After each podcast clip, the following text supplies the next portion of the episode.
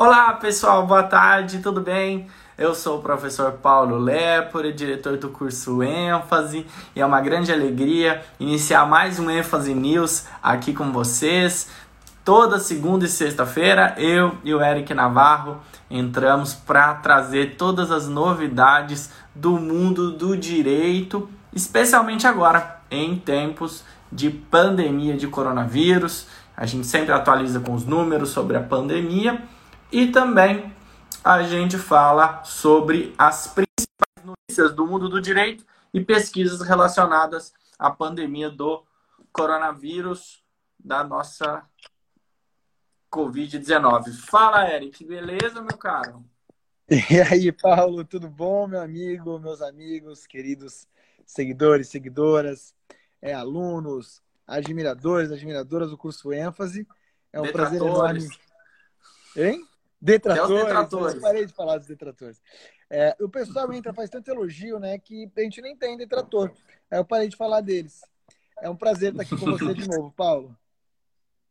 Maravilha, Eric. Alegria nossa. Então, lembrando, toda segunda e sexta-feira a gente entra aqui em ênfase news para trazer as novidades da semana, do final de semana na segunda-feira e da semana na sexta-feira. Eric, você quer então puxar o nosso papo falando um pouquinho sobre os números de contágio, a situação no mundo, para a gente já falar das várias notícias muito relevantes dessa semana no mundo do direito no Brasil, não? Quero sim, Paulo. Eu não vou é, comentar especificamente é, sobre mudanças de política, né? Porque é muito cedo e também porque isso acaba polarizando muito e a nossa ideia não é essa aqui no, no, no, no ênfase, muito pelo contrário, o que a gente quer é sempre é, fazer aquilo que a gente disse no dia 1, né? É, colocar os pés de todo mundo no chão para a gente saber exatamente o que está acontecendo e saber como a gente, se pode, a gente pode se programar da melhor forma possível para aproveitar esse momento, se proteger e sair desse uh, túnel, vamos chamar assim, melhor do que nós entramos. E no caso dos nossos alunos do curso ênfase, mais bem posicionados e mais bem preparados para os concursos que vierem de lá em diante. Uh, então, Paulo, assim, dando números gerais, né, já bateu mais de 2 milhões de casos no mundo confirmados, né, 2 milhões 182. Liderança, é, assim, de longe dos Estados Unidos, com 672.246 casos. Para vocês terem uma ideia, o segundo é a Espanha, com 184 mil casos, e a Itália, terceiro, com 168 mil casos. O Brasil tem 30.891 casos, mas já com relação é, às mortes, né? A gente tem a Itália ainda em primeiro lugar.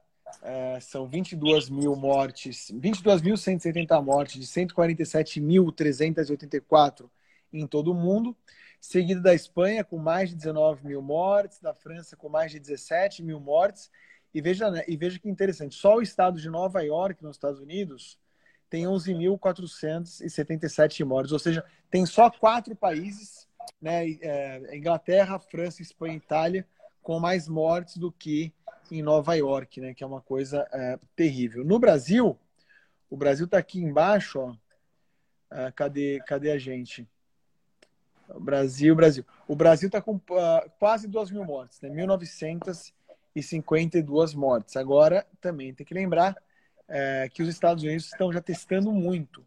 Tem 3 milhões e meio de pessoas testadas nos Estados Unidos. Basicamente, 1% da população já foi testada por coronavírus. Né? Essa etapa que a gente deve entrar no Brasil.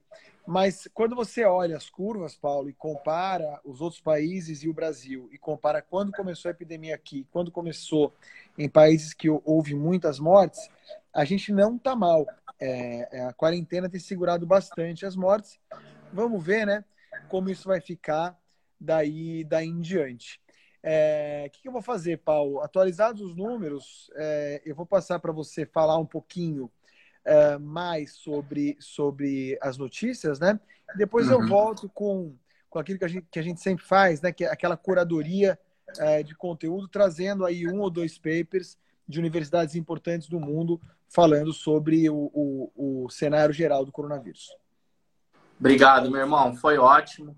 Aliás, ontem eu quero muito agradecer. A gente fez uma live sobre responsabilidade internacional com o professor Bruno Delprete. Foi fantástico, um público enorme, muita gente que estava lá, está por aqui. Discutimos, Eric, temas super importantes. Se um Estado pode responsabilizar o outro, se cabe algum tipo de reparação perante as cortes internacionais é, de direitos humanos, se cabe também, que já tem muita gente falando, algum tipo de responsabilização de chefe de poder executivo perante o TPI, Muita gente levantou essa leva, então a gente discutiu esses três pontos. Ainda está aqui na, nos stories do curso EMS, quem quiser acompanhar. Mas lembrando, todas as nossas lives agora ficam salvas, tanto no YouTube, quanto no IGTV, quanto no nosso canal do Spotify, que já foi lançado.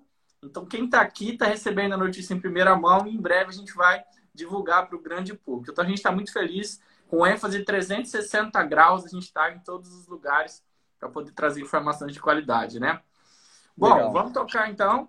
É, a gente teve essa semana, Eric, várias notícias muito importantes, mas eu quero destacar especialmente o julgamento pelo plenário do STF da ADI 6341.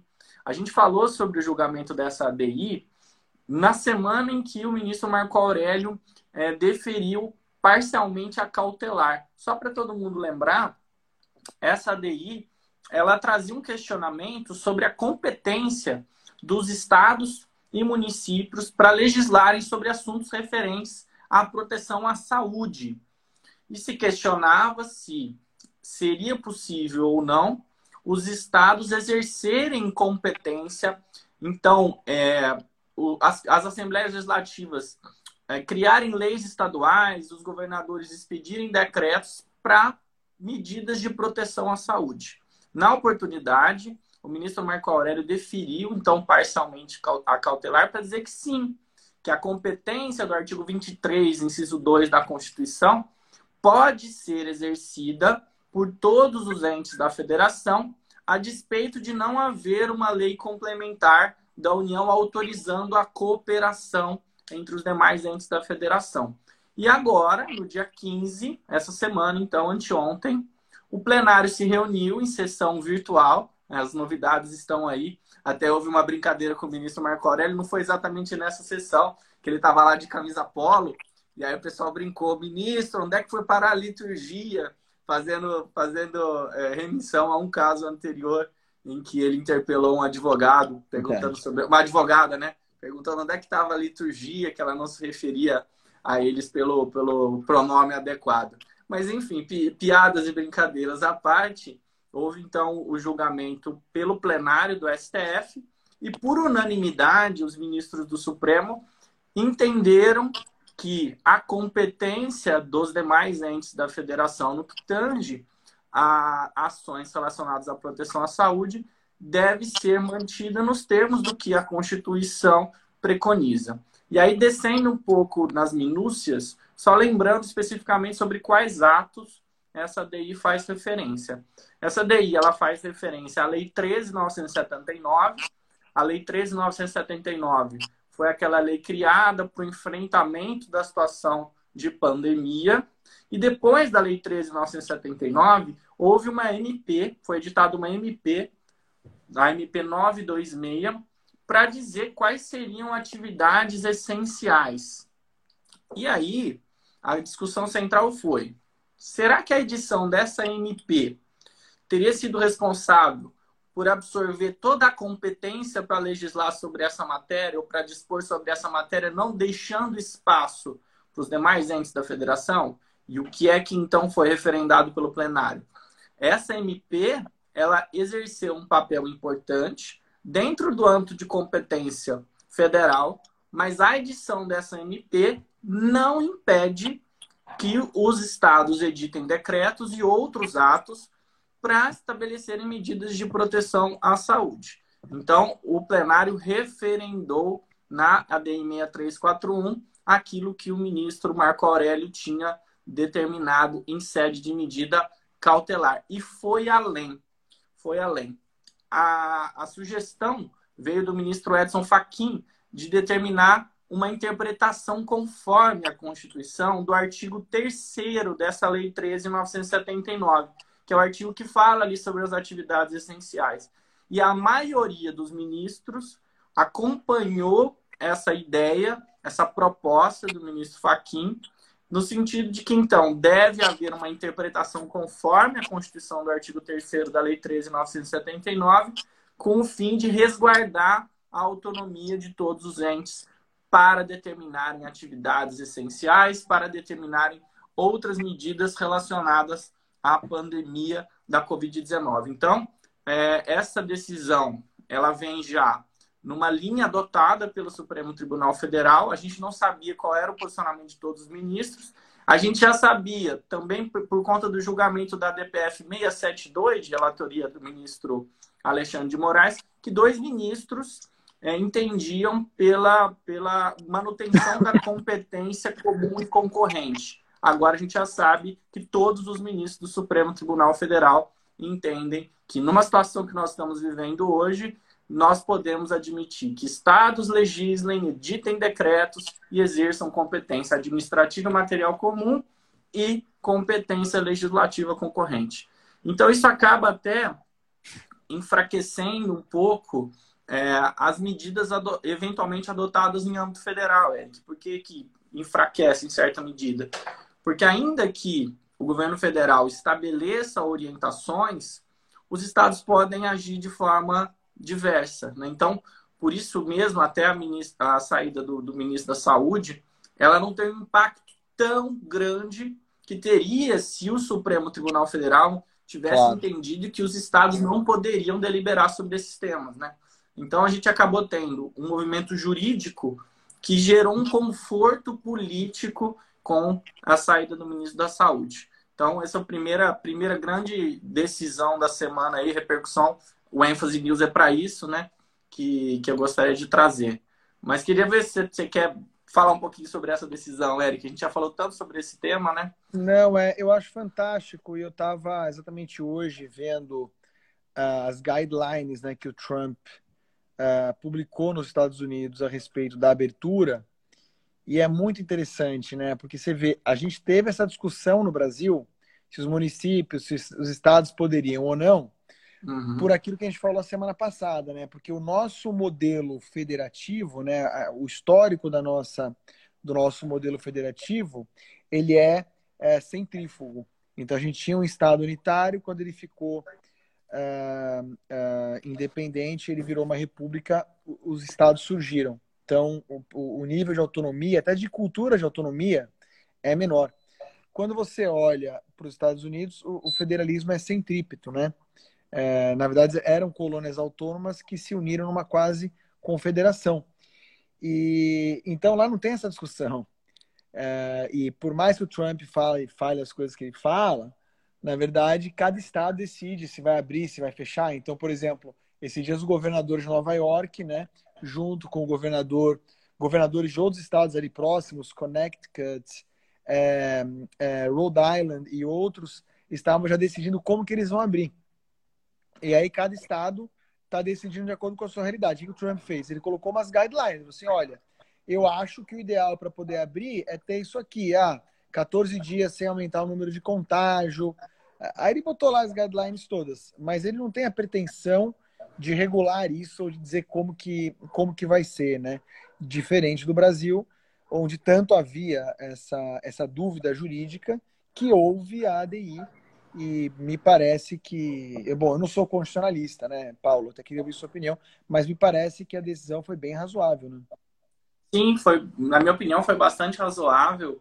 Eu até, como, como disse anteriormente, penso que a forma como se argumentou na DPF 672 é muito mais é, bem estruturada tecnicamente, porque separa de forma clara competência material administrativa do 23 de competência legislativa concorrente do 24.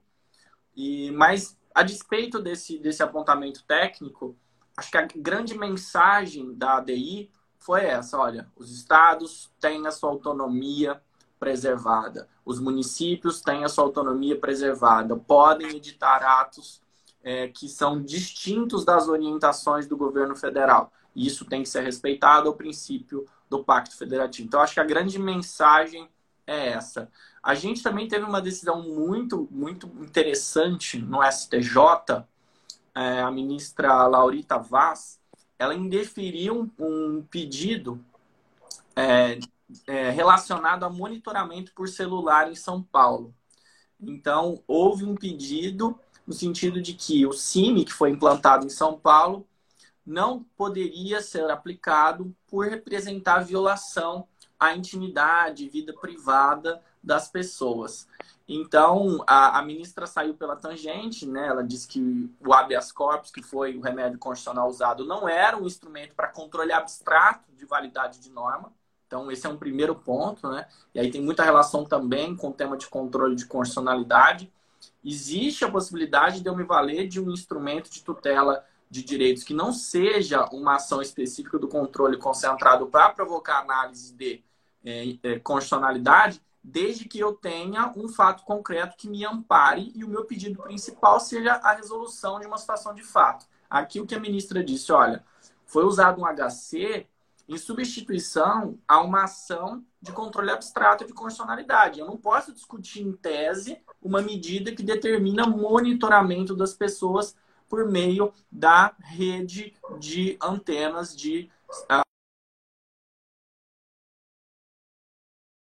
eu tenho certeza que ainda vai ser muito devido para saber os limites da interferência do Estado na vida das pessoas. É, aliás, um dos temas que a gente debate para quase todas as disciplinas. E a gente sempre está discutindo isso, até onde o Estado pode ir. O Estado pode saber onde você está, os lugares que você circula, porque esse tipo de monitoramento ele já é determinado por meio de autorização judicial para alguns casos envolvendo o direito penal, mas a gente pode determinar um monitoramento genérico para todas as pessoas e então um governador ter ciência de todos os passos que você dá, complicado, né? Mas é só para só para dizer então é que teve essa decisão do STJ tocou, falou um pouquinho sobre o direito de ir e vir, mas acabou não enfrentando esse tema como se deveria, saindo pela tangente, pela questão processual. Né? Esse, esse tema, Paulo, é muito legal. É, ele, na verdade, vai bater, vocês podem ter certeza, eu estou falando aqui para os nossos é, amigos que prestam concurso público, ele vai bater no concurso público, sabe como, lá na frente? Proteção de dados, né? Um tema que a gente estuda muito no New Law, privacidade e proteção de dados, é, mas que vai ser tema de concurso público por duas razões. Primeiro, por essa que o Paulo falou agora, quer dizer, é uma discussão que surge no momento de monitoramento é, de movimentos em época de pandemia, uh, mas também é, porque não é só monitorar ou não, mas é o que você faz com esses dados, né? Como você colhe e o que, que você faz. E aí você vai é, para a lei de proteção de dados, que é uma lei que vai mudar a realidade de todas as empresas no Brasil, que vai gerar. Né, eu já escrevi sobre isso, aliás, a, a Juliana aqui está né, falando do meu artigo é, que eu publiquei terça-feira no Jota, né, que foi sobre um outro assunto. Obrigado, Juliana. É, mas é, lá atrás eu, eu, eu, também escrevia sobre isso. É, nós teremos certamente uma, um tsunami de demandas envolvendo violação de, de dados depois que a lei de proteção de dados entrar em vigor. Para quem ainda não sabe, a lei está pronta, já foi aprovada. O, o, o, o, a vacácio legis é, dela acabaria, acabaria agora, é, em, em agosto, né? ela passaria a valer a partir de agosto. Tem toda uma discussão se vai ser assim mesmo ou não, por conta da pandemia, já tem um movimento grande para pospor é, o início de vigência da lei. Mas quando essa lei entrar em vigor, ela vai despencar em concurso público. É, e um tema bem interessante da atualidade é esse, quer dizer, eu monitoro as pessoas, depois o que eu faço com os dados? Ou como eu monitoro? Porque eu posso monitorar de várias formas. Eu posso ter um app é, que diga basicamente onde tem uma concentração de pessoas e mandar a polícia lá para é, desfazer a concentração. Ou eu posso ter um app que diga exatamente onde aquela pessoa que é o Paulo Lepor está num determinado momento. E eu ainda posso ter uma terceira discussão. Eu capto isso é, no momento de pandemia, mas depois o que eu faço com esses dados? Né? Então, são temas interessantíssimos e que estão surgindo agora. E quem estiver prestando concurso público, né, que é o caso aqui da maioria dos nossos alunos, tem que estar muito atento, Paulo.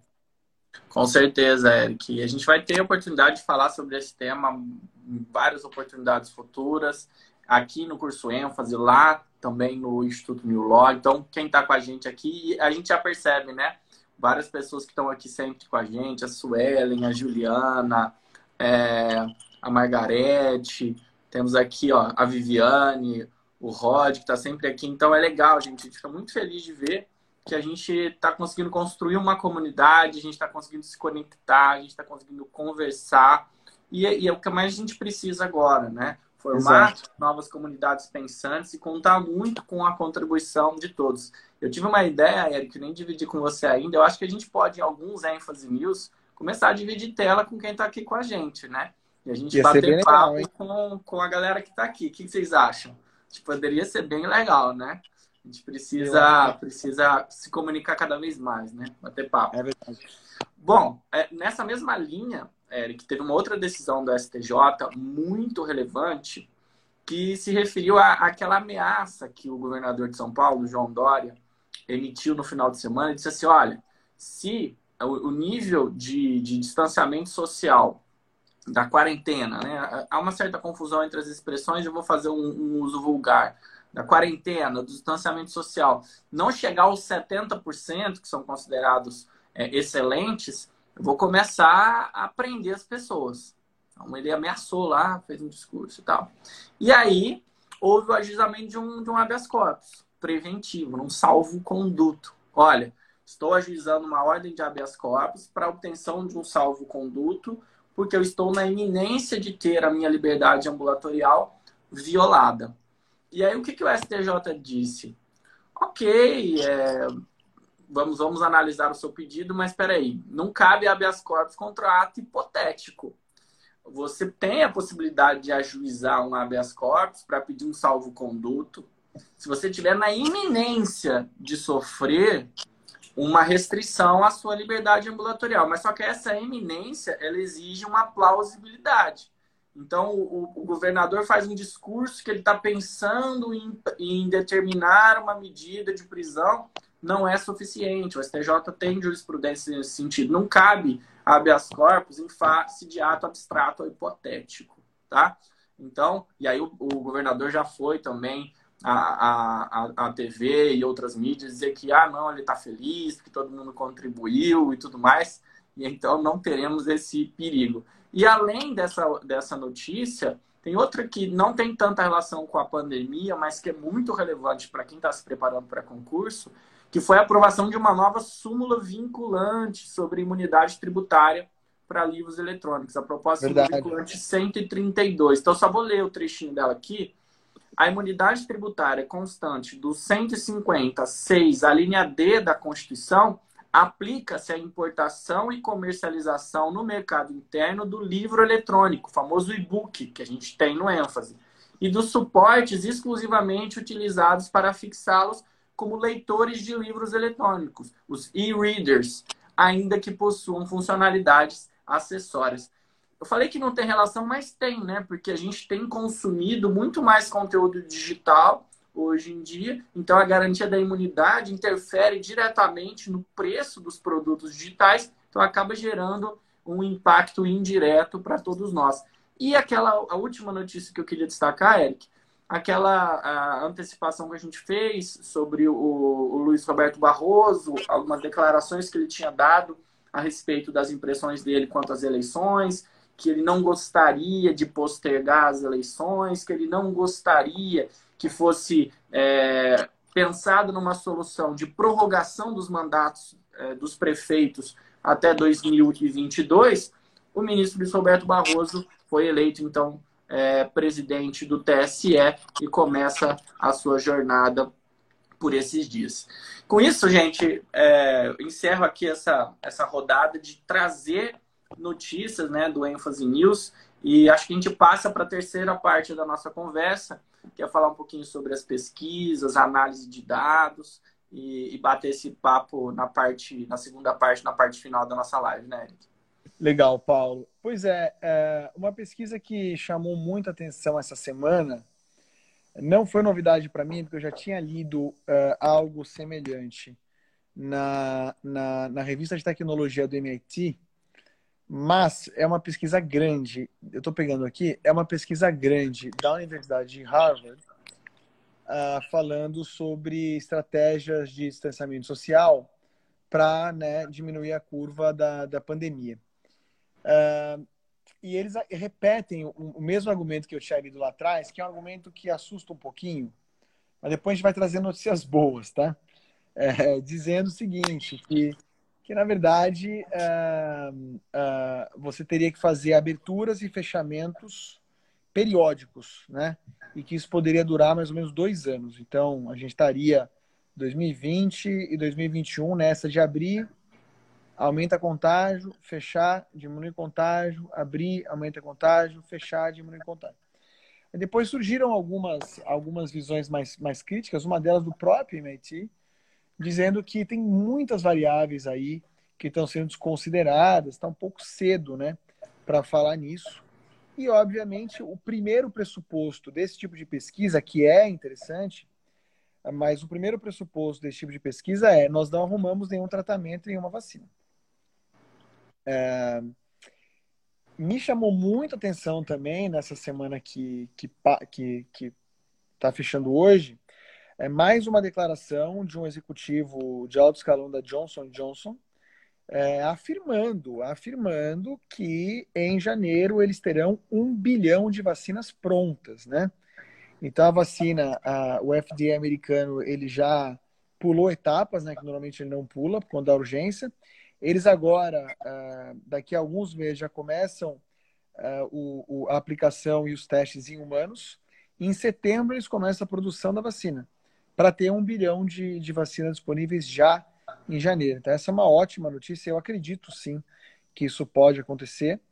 Uh, e tem muitos medicamentos sendo pesquisados, né, mundo afora. Inclusive, surgiu uma, uma notícia curiosa uh, no Brasil do, do ministro da, da Ciência e Tecnologia de que uh, um dos medicamentos que eles estavam pesquisando, eles usaram inteligência artificial para pesquisar a eficácia de medicamentos que já existem no combate no tratamento ao coronavírus. E um desses medicamentos apresentou 98, 97% de eficácia in vitro. A cloroquina também apresentou eficácia in vitro muito grande.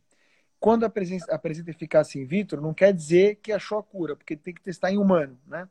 Tem que testar em macaco e depois tem que testar em humano.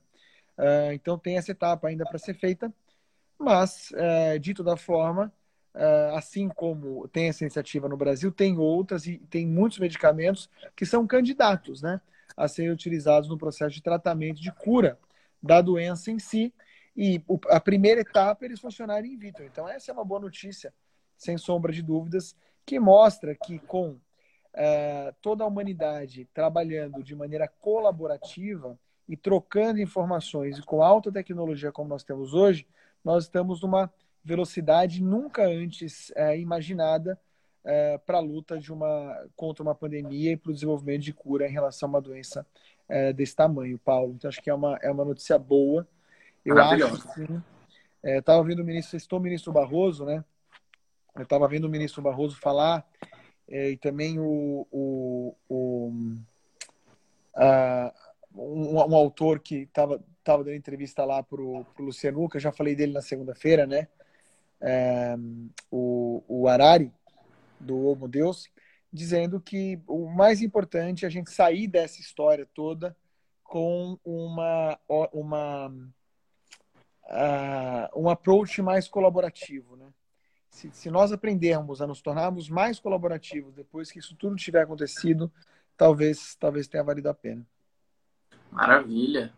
Acho que trouxe, traz um alento, né? Essa, essa notícia da vacina, essa notícia de, de medidas de autoridades americanas. Exato. E acho que encerra bem esse, esse, primeiro ciclo, né? Eu falo de primeiro ciclo, a gente está no meio de abril e a gente já está caminhando aí para o vencimento, entre aspas, de algumas medidas de distanciamento impostas no país e mundo afora. E a gente caminha para um novo ciclo, né? De pensar que depois que a curva estiver achatada em alguns países e a gente tiver chegado ao pico de contágio em outros, a gente vai ter que ter um outro nível de cautela. E ainda faltam, né, Eric? Parece ainda faltar informações suficientes para a gente saber qual vai ser o melhor caminho. Mas ao longo desses dias foi muito curioso. Eu estou olhando aqui para a data, né? 17 de abril, já faz acho que cinco ou seis semanas que a gente está aqui é, entrando praticamente todos os dias, quando a gente falava lá no início que maio e junho seriam os meses para começar a pensar em retomada e muita gente achava extremamente exagerado.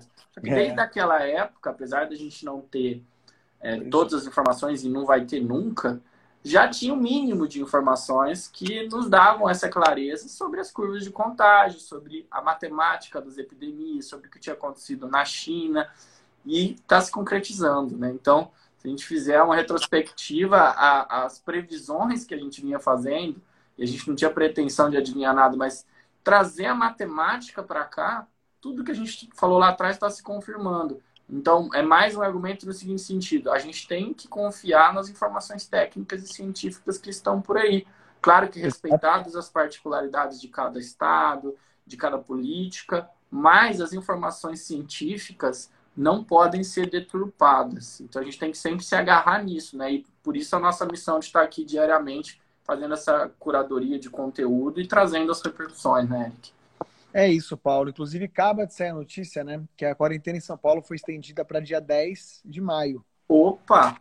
É, acabou de, acabou de sair a notícia. No Rio de Janeiro, acho que é 14 de maio, alguma coisa assim.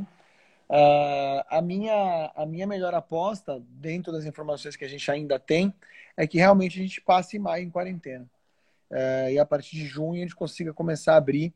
Eu gostaria muito que fosse assim, né? Acho que, que se nós tivermos, se nós tivermos testado o suficiente, a gente pode talvez começar a abrir em junho uh, com um pouco mais de segurança. O problema é que a gente ainda não conseguiu testar, né? Testou muito pouco. E, e, um outro ponto importante é lembrar que o Brasil é um país de dimensões continentais. Então, para fechar a live com o tema que você começou, como cada estado tem a sua realidade, talvez os planos tenham que ser diferentes por estado também. Com certeza. Acho que é isso, Eric. Acho que cumprimos nossa missão do dia, né? Cumprimos? Muito bem. Hoje Não, a gente tá conseguiu ser mais rápido, a gente está mais disciplinado. Estamos é melhorando, estamos mais disciplinados. Estamos aprendendo, né, Paulo? Estamos aprendendo. É isso aí. Então tá Legal. bom, gente. Quero deixar aqui o meu desejo de um excelente final de semana para todo mundo. Vocês consigam estar próximo das pessoas queridas, dos familiares, renovem as energias para o enfrentamento de, um, de uma nova semana que vem aí. Acho que a gente já está mais perto do fim do que a gente estava algum tempo atrás, né? E aí, mais uma vez, resgatando. A grande certeza que a gente tem numa pandemia é que ela vai ter um fim. E a gente já está bem mais perto do fim, né, Eric? Exato, Paulo. Concordo muito com você. É, eu continuo muito animado, muito motivado. Aqui no ênfase, a gente está trabalhando muito, né, Paulo? Produzindo muita aula, muito conteúdo, podcast, e-book, lá no New Law também, da mesma forma. É, e nos posicionando para estar com você e te ajudar cada vez mais a você construir o seu objetivo é, ou conquistar o seu objetivo quando isso tudo acabar. E vem muita novidade por aí, né, Paulo? Vem muita novidade por aí, já está disponível, aliás, para quem quiser fazer o teste para aferição de conhecimentos. Está pronto para o concurso do TRF? Tem disponível na nossa bio. Vem mais novidades por aí, vem simulados mais robustos. Você vai poder testar um ambiente de prova de concurso. Muita coisa boa. A gente está construindo muita coisa boa nesse período, procurando fazer do limão uma limonada, né? Trabalhando bastante. Eu digo que é sorte, Eric, mas eu nunca trabalhei tanto na minha vida. É, eu, já que estou é, em casa, ficado absolutamente absorvido por todas as atividades, e é tudo pensando nessa missão maior nossa, que é de transformar o direito e o futuro das pessoas, né? E a gente continua acreditando nisso e a cada dia a gente se sente mais fortalecido para atingir essa meta, né? Exato, Paulo, é isso mesmo. É, é um prazer é, dividir esse espaço com você, é um prazer dividir esse espaço com os nossos alunos. Para quem ainda não se matriculou, se matricule lá nos cursos gratuitos, né? Quem ainda não é aluno do ênfase, quiser curtir um pouquinho. Nós separamos 12 cursos incríveis, já mais de 10 mil pessoas se matricularam. É, o pessoal está gostando muito. Então, é uma forma também de buscar conhecimento gratuito, aproveitar o momento e conhecer um pouquinho mais do curso ênfase e do nosso método de ensino. Valeu, Paulo. Valeu, Eric. Valeu, pessoal. Tchau, tchau. Valeu, pessoal. Um abraço. Tchau, tchau. Bom final de semana.